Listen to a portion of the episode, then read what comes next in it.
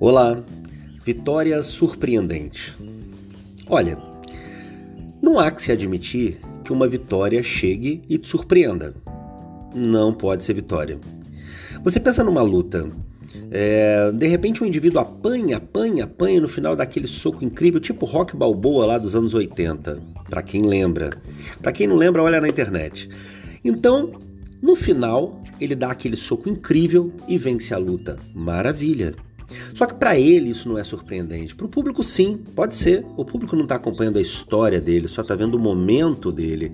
Então ele sabe o quanto ele se preparou para aquele soco final, aquele soco matador. Da mesma forma, olha que interessante, vamos fazer uma analogia. Você que já tem bebê, você que já tem um filho, quando você espera um bebê, todos os dias são dias especiais. Todos os dias são dias de, de preparação. Você faz um exame, você sonha com a carinha do bebê, e aí quando ele nasce, não tem como você dizer, meu Deus, que surpresa isso, surpresa aquilo, a não ser características. Característica do parto, adiantou um pouco, atrasou um pouco, ah, a carinha não era daquele jeito, é de um jeito diferente, o narizinho puxou a mãe, puxou a tia, maravilha. Mas que ele ia nascer, que você sabia e que você estava comprometido absolutamente, absolutamente com aquilo, eu não tenho nenhuma dúvida. Dessa mesma forma, se alguém disser para você, olha, uma vitória surpreendente, eu nem esperava, caiu do céu. Desculpe, não é uma vitória do propósito da vida dessa pessoa. Pode ser uma sorte tremenda, porque até para ganhar na loteria você tem que jogar. E se você joga, você cria expectativa. Não dá para dizer que foi surpreendido com o prêmio da loteria. Então, vamos deixar de papo, sabe? De muita gente contando que, olha, uma coisa extraordinária aconteceu na minha vida e eu nem esperava. Eu digo para você assim: você não tem como esconder os seus planos de muita gente. Infelizmente não tem. O quanto puder esconder, maravilhoso.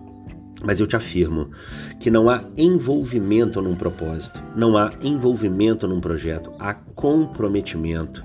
Olha, tem uma história antiga muito interessante que eu contei em muitas palestras da minha, da minha vida há 20 anos atrás sobre envolvimento e comprometimento.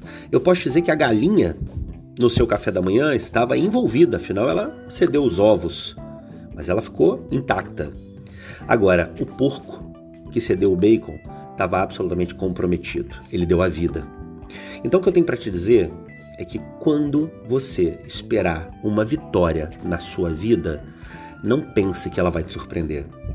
Na verdade, ela vai vir muito esperada e quase todas as vezes você ainda vai achar que ela está atrasada, porque você espera muito, você trabalha muito por ela, tá certo?